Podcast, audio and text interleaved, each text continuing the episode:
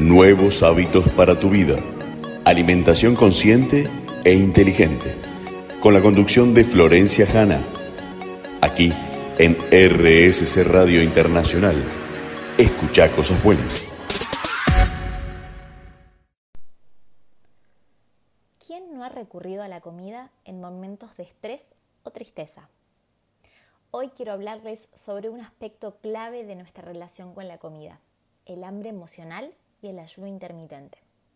Una práctica de la nutrición que está muy de moda, pero ¿cuánto sabemos de esto? ¿Es para todos? ¿Cómo se practica? Hoy, en Nuevos Hábitos para tu Vida, nos adentraremos en estos temas fascinantes que han cobrado popularidad, hambre emocional y ayuno intermitente. Les compartiré algunos tips, algunos consejos prácticos para diferenciar el hambre emocional del físico y cómo abordarlo de manera saludable, sumado a identificar los beneficios de la práctica de ayuno, sin considerarlo un canal de escape para reducir comidas y así lograr descenso de peso. Entre muchas cosas y entre muchos otros temas, les doy las buenas noches, la bienvenida mi nombre es Florencia Hanna y pueden encontrarme como arroba Florencia en mis redes sociales. ¿Alguna vez has recurrido a la comida como respuesta a tus emociones? Todos lo hemos hecho. Empecemos por entender qué es el hambre emocional. El hambre emocional es el impulso de comer no por necesidad física, sino como respuesta a emociones como el estrés, la tristeza o el aburrimiento. Identificarlo puede ser el primer paso para desarrollar hábitos alimenticios más conscientes. Las señales del hambre emocional a menudo difieren del hambre físico. Puedes sentir un deseo repentino por alimentos específicos, como por ejemplo chocolate o helado, y te cuento que ese es tu cerebro buscando compensar estas emociones con cheat meal o más conocido como comida chatarra. Cuando nos encontramos en estas situaciones, nuestro deseo, recordemos que están dirigidos por nuestras emociones, nos produce el deseo de, vuelvo para atrás. Cuando nos encontramos en estas situaciones, nuestro deseo, que está dirigido por nuestras emociones, no nos produce el deseo de comer brócoli o quinoa, sino compensar con grasas y azúcares. También es común cuando nos encontramos compensando una emoción, comer de forma muy apresurada, sin prestar atención a las señales de saciedad, sin medir las porciones. E identificar estas señales te, te van a permitir abordar el verdadero origen del impulso. Quiero compartirles hábitos vinculados con este hambre emocional como para traer un poco más de conciencia y que puedas hacer una introspección. Algunos hábitos que están vinculados con el hambre emocional puede ser el comer por aburrimiento. Muchas veces el aburrimiento puede desencadenar el hambre emocional. Identifica momentos de aburrimiento y busca actividades alternativas que no involucren comer, como puede ser dar un paseo, salir a caminar con tu mascota, leer un libro, escuchar música, saca la atención de ese estado. También está las recompensas con comida. Asociar alimentos con recompensas emocionales es común. En lugar de recurrir a la comida como premio, busca otras formas de celebrar tus logros como practicar la gratitud o darte un pequeño regalo que no esté vinculado con ningún alimento. También está comer en respuesta al estrés. El estrés puede desencadenar el hambre emocional. Desarrolla hábitos alternativos para gestionar el estrés, como la meditación, el yoga, respiraciones profundas, cualquier otra actividad que te saque de ese foco en lugar de recurrir a la comida como consuelo. No reconocer las señales de saciedad justamente es uno de los ítems muy importantes linkeados al hambre emocional. Es común ignorar las señales de saciedad. practica la atención plena durante las comidas. Come conscientemente y escucha tu cuerpo para reconocer cuándo estás satisfecho. También te vas a encontrar con una alimentación por emociones negativas. Si notas que comes más en respuesta a emociones negativas como tristeza o enojo, trabaja en desarrollar estrategias saludables para gestionar esas emociones, como hablar con alguien de confianza o practicar algunas actividades terapéuticas. Frenando acá, para hacer un poco de conciencia activa e introspección, que ese es mi objetivo, ¿no? En nuevos hábitos para tu vida, te comparto un tip muy útil, un consejo práctico, que es incorporar la respiración consciente. Cuando sientas este impulso de comer por emociones, tómate unos minutos para inhalar y exhalar profundamente. Esta práctica no solo te ayudará a calmarte, sino que también te permite tomar decisiones más conscientes. Pongámoslo en práctica. Cerra tus ojos, inhala profundamente y contá hasta cuatro. Retené la respiración durante seis segundos. Y exhala lentamente por la nariz.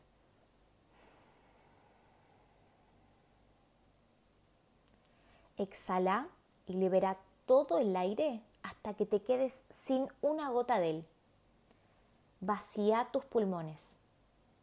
Y repetí esta actividad varias veces, las que consideres que necesitas. Al centrarte en la respiración, te desconectarás del impulso emocional y te darás espacio para tomar decisiones más saludables.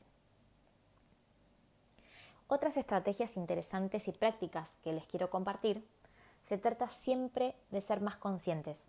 Y como notarán, hago mucho, mucho foco en esto. Para eso te voy a invitar, los voy a invitar a tener un diario de alimentación y emociones.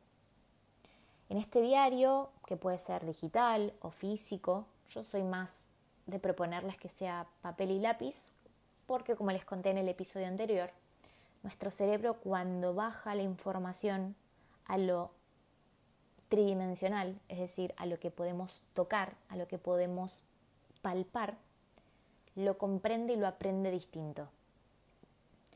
En este diario, en este cuaderno, en este eh, diario íntimo, en esta agenda que te invito a que tengas, quiero que puedas registrar tus elecciones alimentarias y tus emociones asociadas.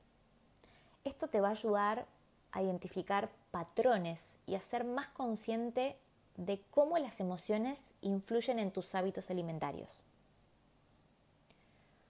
Otro tip, otro hack, otra práctica vendría a ser incorporar la atención plena en tus comidas. No sé si escucharon hablar del mindfulness, es un tema que vamos a trabajar también y vamos a tratar y vamos a hablar pero básicamente se trata de comer consciente, saborear cada bocado, prestar atención a las señales de hambre y saciedad. La atención plena puede ayudarte a romper el vínculo entre las emociones y la comida. Si yo presto atención a cuánto tiempo tardo entre que me senté a comer y terminé, si yo presto atención si estoy saboreando o estoy tragando si presto atención a en qué momento del día lo estoy haciendo, si tiene lógica con algo que me pasó en el día, o si la elección de lo que estoy haciendo, de esta alimentación, es porque tengo hambre o porque estoy enojado, triste, estresado o la emoción que sientas y como no sabes cómo expresarlo, elegiste este camino.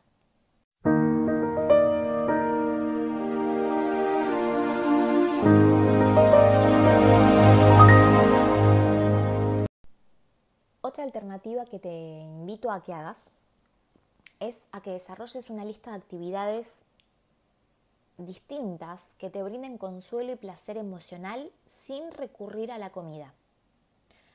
También esto incluye bebidas, o sea, me refiero a Si soles abrirte una gaseosa o abrirte una lata de algo eh, para beber, algún refresco o alguna golosina, chocolate, lo que sea, te invito, como te comentaba, a que hagas una lista de actividades alternativas que te puedan brindar consuelo y placer sin recurrir a este tipo de alimentación o comida o bebida. Esto puede incluir practicar escuchar música, dar un paseo, practicar la gratitud, leer un libro, salir a caminar. Volvemos a lo mismo, sacar el foco de no poder gestionar esa emoción y gestionar la emoción desde otra manera, mucho más saludable, que te va a permitir poder generar este vínculo nuevamente con vos y poder generar un nuevo hábito en tu vida. Otro tip muy interesante es la planificación de tus comidas. Establecer horarios regulares para las comidas y planificar tus comidas ayudará a evitar que la situación de sentirte hambriento emocionalmente haga que busques opciones menos saludables. Es decir, anticipate, organizate. Si en tu alacena o en tu heladera solés tener alimentos que son no nutritivos o no lo que buscamos para ser unas personas con hábitos alimentarios saludables, te invito a que empieces a tener un orden, organización y planificación para que la alternativa o la reacción ante esta emoción no sea abrir un paquete de papas fritas, sino que a lo mejor sea comerte un puñado de frutos secos. A lo que voy es son prácticas que llevan tiempo y que no te van a salir un día para el otro. Y una frase que siempre les comparto a mis consultantes, que es una frase que me autodigo y autopractico, es no batallar guerras que sé que voy a perder. ¿A qué me refiero? Si para mí es una debilidad la comida chatarra, como les dije antes, la cheat meal, los alfajores, el helado, lo salado, el queso, que el queso genera más adicción que algunas drogas, galletitas o lo que sea que sea tu punto débil, no lo tengas al alcance. Consumilo únicamente o compralo únicamente cuando sepas que es un momento que lo querés comer por una decisión consciente y plena y no por el desencadenante de una emoción. Te lo voy a poner en un ejemplo más fácil proyectado en mí misma. Cuando yo sufría trastornos de la conducta alimentaria y tenía esto, obviamente, del hambre emocional, que por eso lo traigo a colación en este capítulo porque es un tema muy delicado y que no todos somos conscientes de que podemos buscar la solución de estas emociones en la comida o en bebidas, siempre mi debilidad o mi punto débil fueron los alfajores. Son algo que me fascinan, me encantan, me parece el alimento basura más rico del mundo. Y me daba cuenta que ante cualquier emoción, tanto estrés, enojo, agotamiento, cansancio, felicidad por aprobar un examen, una buena noticia, siempre la respuesta era un alfajor.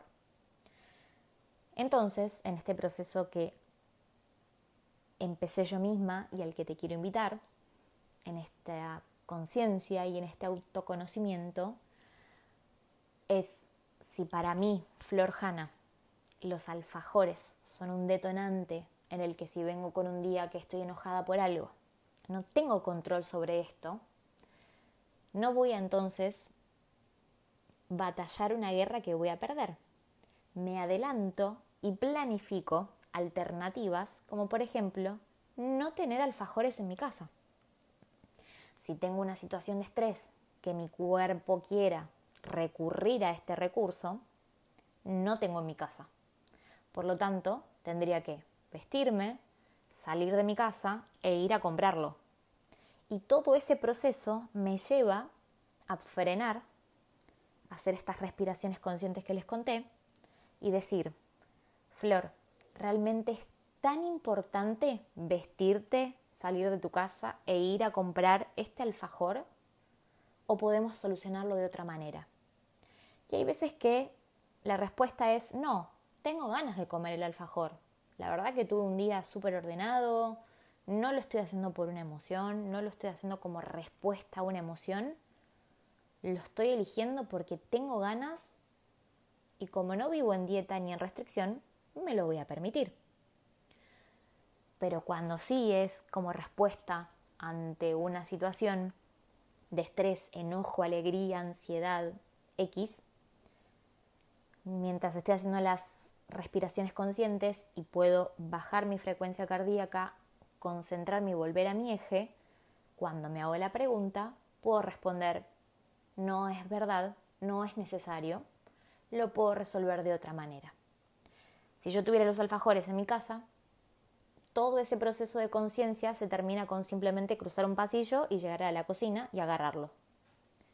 Por eso elijo y te recomiendo que ese alimento basura que solés recurrir cuando tenés una emoción no resuelta es que no lo tengas al alcance, sino que lo elijas de forma consciente cuando realmente sientas la necesidad de consumirlo. Siguiendo con estos consejos que te doy sobre el hambre emocional que tratamos charlando en este nuevo episodio de Nuevos Hábitos para tu Vida, quiero que también vincules esta actividad con el primer tip que te di, que es el ejercicio de liberar emociones. Más allá de hacer un repasito, ¿no? Como planificar comidas, tener alternativas de comidas, practicar la atención plena y tener este diario o libreta o agenda para tener un registro de lecciones alimentarias y emociones asociadas, es importante incorporar el ejercicio regular en tu rutina. El ejercicio no solo es beneficioso para la salud física, sino que también actúa como liberador emocional, ayudando a reducir el estrés y a mejorar el estado de ánimo. También está la conexión social. Busca la conexión con alguien de tu entorno cercano o con vos mismo, en lugar de recurrir a la comida para lidiar con la soledad o el aburrimiento. Programa actividades con amigos, familiares, con quien te sientas en plena confianza o en un lugar seguro para fomentar relaciones significativas. Es importante aprender a manejar el estrés. Si vos querés realmente trabajar el hambre emocional, que es el tema que hoy te traigo y te comparto, que puede tocarte de lleno o puede ser un tema que le afecte a alguien cercano alrededor tuyo, o como también me interesa abrirte a este universo de hábitos para que también lo tengas en cuenta si es algo que hasta hoy no era consciente, y es que desarrolles técnicas efectivas para manejar el estrés. Y algunas de ellas pueden ser la meditación, esta respiración profunda que practicamos, escribir, hacer ejercicio físico. Estas prácticas pueden ayudarte a lidiar con las emociones sin depender de la comida. Nuevos hábitos para tu vida. Alimentación consciente e inteligente. Con la conducción de Florencia Hanna. Aquí en RSC Radio Internacional. Escucha cosas buenas. Esta introspección e invitación que les propongo para crear nuevos hábitos y para identificar cuándo sí realmente tenemos hambre y queremos diferenciarlo del hambre emocional, les traje estos tips o herramientas para aprender a diferenciar el hambre físico del hambre emocional. Lo primero es escuchar a tu cuerpo. Presta atención a las señales físicas genuinas del hambre. Una puede ser que el estómago te gruñe, sensación de vacío. El hambre real suele surgir de manera gradual, mientras que el emocional aparece de forma repentina y aparte es sobre un alimento en específico. Cuando tenemos hambre real, hambre físico, nos conformamos con comer con cualquier cosa si es hambre emocional, tenés ganas de comer algo muy específico. Así que ahí ya tenés el primer tip para aprender a escuchar tu cuerpo y qué es lo que te está mandando como señal. El segundo tip es consultar tu reloj biológico. El hambre físico tiende a seguir un patrón regular y relacionarse con tus horarios de comida habituales. Si es la hora típica de una comida y sentís hambre, es muy probable de que sea real. El tercer tip es evaluar tus emociones. Antes de comer, reflexiona sobre tu estado emocional. Si estás estresado, aburrido o emocionalmente cargado, y bueno, es posible que estés experimentando hambre emocional en lugar de hambre físico. Como cuarto, tomate un momento para respirar. Verán que soy muy firme en este concepto de respirar pero realmente la respiración, y es un tema que lo vamos a hablar con una persona específica que va a ser una invitada para este programa, nos va a enseñar cómo está vinculado el control mental con la respiración. el control mental tiene 100% que ver con este impulso repentino de comer. Por eso te invito a que tomes un breve momento para respirar profundamente y si es hambre real, se mantendrá, mientras que si fue emocional, se puede disiparse con la pausa y esa concentración que generaste. Quinto, analiza los antojos específicos. El hambre emocional a menudo está vinculado a antojos específicos de alimentos, como te mencioné antes, como el chocolate o alimentos reconfortantes, que son específicamente grasas, azúcares. No te va a pedir el hambre emocional que te comas un brócoli con un salmón, te va a llevar a que comas comida chatarra, cheat meal. Si tus antojos son muy específicos, es posible que estés experimentando hambre emocional. Sexto, a veces la sed se confunde con hambre. Antes de comer, asegúrate de estar bien hidratado e hidratada. Beber agua puede ayudarte a discernir si es realmente hambre, además de que ayuda a bajar la ansiedad. 7. Comer por rutina o aburrimiento. Si comes porque es la hora habitual o por aburrimiento, en lugar de sentir una necesidad física, es probable que estés lidiando con el hambre emocional. 8. Registro de alimentación. Mantén un registro de tus hábitos alimenticios y emocionales, que está linkeado con el primer tip que te di o consejo.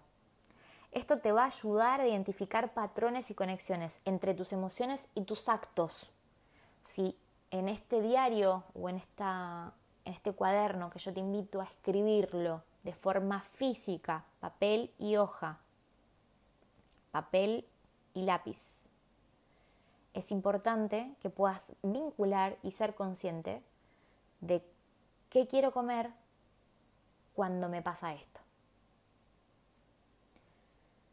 9. Pregúntale a tu cuerpo. 9. Pregúntale a tu cuerpo. Antes de comer, hacete una pregunta. ¿Realmente tengo hambre? Escucha la respuesta de tu cuerpo y actúa en consecuencia. 10. Busca conexiones con eventos emocionales. Reflexiona sobre situaciones o eventos que pueden haber desencadenado emociones intensas. Si surge el hambre después de estas experiencias, es probable que estés enfrentando el hambre emocional. Recuerden que es normal experimentar tanto hambre físico como emocional y lo importante es aprender a reconocer y gestionar ambas para cultivar una relación saludable con la comida. Ahora bien, ¿cómo vamos a vincular este tipo de emociones que nos llevan al impulso con prácticas como el ayuno intermitente?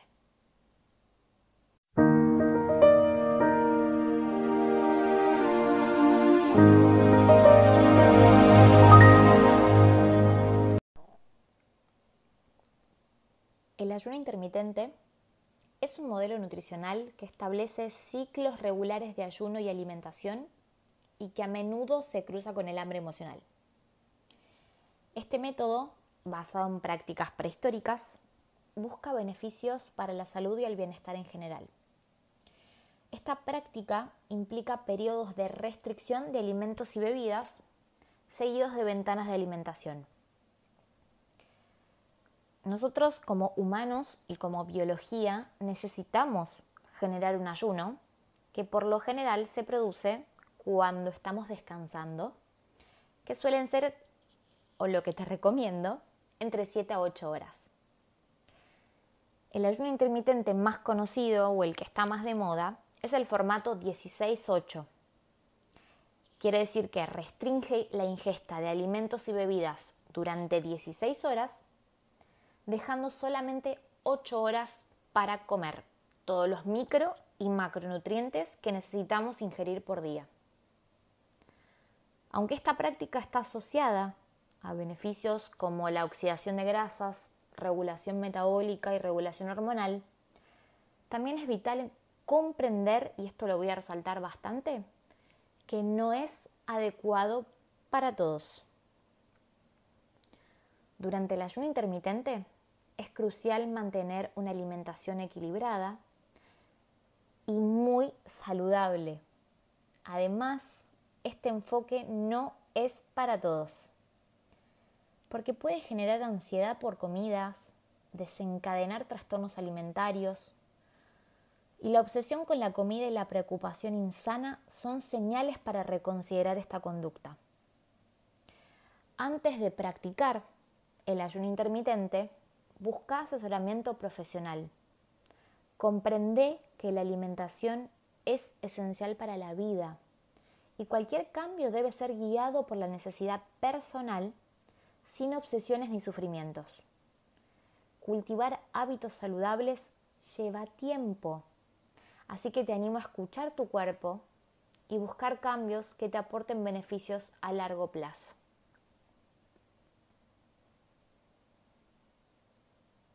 Nuevos hábitos para tu vida. Alimentación consciente e inteligente. Con la conducción de Florencia Hanna. Aquí en RSC Radio Internacional. Escucha cosas buenas. para que esto, para que este proceso realmente, o esto que te quiero traer y compartir, sea algo consciente y entendible para todos, no importa el tipo de educación o entendimiento nutricional que tengas, hice un punteo de los pros y los contras que tiene el ayuno intermitente para personas con exceso de peso que está ligado a este tipo de desorden alimentario y hambre emocional por no saber identificar cuándo sí tengo hambre de verdad y cuándo no. Con respecto a la pérdida de peso, el ayuno intermitente puede conducir a una reducción de la ingesta calórica, lo que puede contribuir a la pérdida de peso para aquellos que tengan un exceso. Pero ojo, y escucha bien mis palabras, contribuir a la pérdida de peso no está hablando de pérdida de grasa. Y una persona que tiene exceso de peso puede tenerlo en exceso de grasa, como no.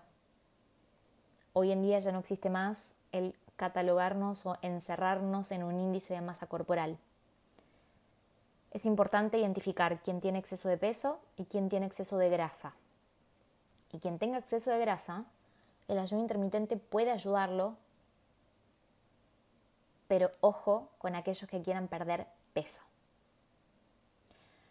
Otro pro que encontré en toda mi búsqueda y desarrollo fue que mejora la sensibilidad a la insulina y este punto para mí es el más importante de todos y es una práctica que realmente recomiendo a las personas que tienen alguna insuficiencia de la insulina, como los diabéticos, los resistentes a la insulina, para cualquier tipo de diabetes. Algunos estudios sugirieron que el ayuno intermitente puede mejorar a esta sensibilidad a la insulina, que es la hormona generada por el páncreas, que esta hormona es como una llavecita que abre a nuestras células para alimentarse, lo que es beneficioso para quienes tienen, como les decía, esta resistencia a la insulina o algún tipo de diabetes. Otro pro que encontré es la simplicidad en la planificación de comidas. Al limitar las horas de alimentación, el ayuno intermitente puede simplificar la planificación de tus comidas, y así reducir el tiempo dedicado a la preparación de alimentos. Otro pro puede ser que mejore tu salud cardiovascular. Se ha sugerido en algunos estudios que el ayuno intermitente podría tener efectos positivos en los factores de riesgo cardiovascular, como la reducción de la presión arterial y los niveles de lípidos en sangre. Básicamente los lípidos son grasas, las grasas son súper importantes, pero estamos hablando de las grasas no saludables. Las contras, según mi concepto de este ayuno intermitente, es un posible efecto rebote. Algunas personas pueden experimentar un efecto rebote donde recuperen el peso perdido una vez que vuelven a sus hábitos habituales después de un periodo de ayuno. Es decir, no existe magia ni solución. No significa que porque restrinjas 16 horas tu alimentación puedes hacer después lo que quieras o comer cualquier cosa. Esas 8 horas de alimentación es lo que te dije anteriormente. Es muy importante que te alimentes súper, súper bien. Si estoy restringiendo cierta cantidad de comidas, en vez de hacer 4, hago 2 en esas 8 horas, deben ser súper completas, porque esas únicas dos ingestas en el día son las únicas dos cargas de combustible que tenemos para poder subsistir de forma saludable y sin generar ningún desbalance en nuestro cuerpo. la segunda contra, y me parece muy importante, por eso digo que no es para todos, es el riesgo de obsesión con la comida. Para algunas personas, el ayuno intermitente puede desencadenar una obsesión por la comida, especialmente si se lleva a cabo de manera extrema, esto puede llevar a comportamientos alimentarios desordenados. Vuelvo a repetirlo y perdón por ser muy pesada, pero realmente es muy importante. No es apto para todos. Una contra, vuelvo a repetir desde mi mirada, es que el ayuno intermitente no es adecuado para todos. Puede ser especialmente riesgoso para aquellos con antecedentes de trastornos alimentarios, para mujeres embarazadas, para personas que son muy obsesivas en contar calorías cuando no saben lo que significa una caloría. Así que, por favor, atenti y como dije y remarco siempre, si vas a practicar una nueva técnica de alimentación, que sea acompañado por un profesional, no por un TikTok que viste o por un Instagram o por la dieta que le funcionó a tu prima. Todos somos seres individuales y para eso existimos los profesionales, para acompañar a cada caso en particular. Otra contra es que podés perder masa muscular. En algunos casos, el ayuno prolongado sin el adecuado aporte de proteínas, es decir, sin el aporte necesario en esas 8 horas de alimentación, puede llevarnos a la pérdida de masa muscular, lo cual no es deseable, especialmente para quienes buscan perder peso de manera saludable. Y como último, es que tiene efectos secundarios temporales. Al principio, algunas personas pueden experimentar efectos secundarios como irritabilidad, fatiga, dificultades para concentrarse, conocidos como hambre mental, obsesiones, hambre, aunque estos a menudo pueden disminuir con el tiempo. Es importante que cualquier cambio de alimentación se realice bajo la supervisión de un profesional de la salud. Lo que funciona para una persona puede no ser adecuado para otra. Y es esencial considerar la salud general y las necesidades individuales. Para hacer una conclusión y un cierre, superar el hambre emocional requiere tiempo y esfuerzo, pero con práctica y dedicación puedes construir una relación más saludable con la comida. En nuestro próximo episodio vamos a seguir explorando nuevos hábitos para tu vida, más aspectos emocionantes Ojalá te sirvan un montón estos consejos. Me encantaría que me cuenten por redes sociales qué otros temas les gustaría abordar. Y muy prontito vamos a tener una invitada súper especial, lo voy a dejar en secreto, que nos va a traer más información sobre cómo impacta la alimentación en muchos aspectos de nuestra vida. Gracias por acompañarme. Soy Florencia Hanna y nos vemos en la próxima. Nuevos hábitos para tu vida. Alimentación consciente e inteligente. Con la conducción de Florencia Hanna. Aquí en RSC Radio Internacional. Escucha cosas buenas.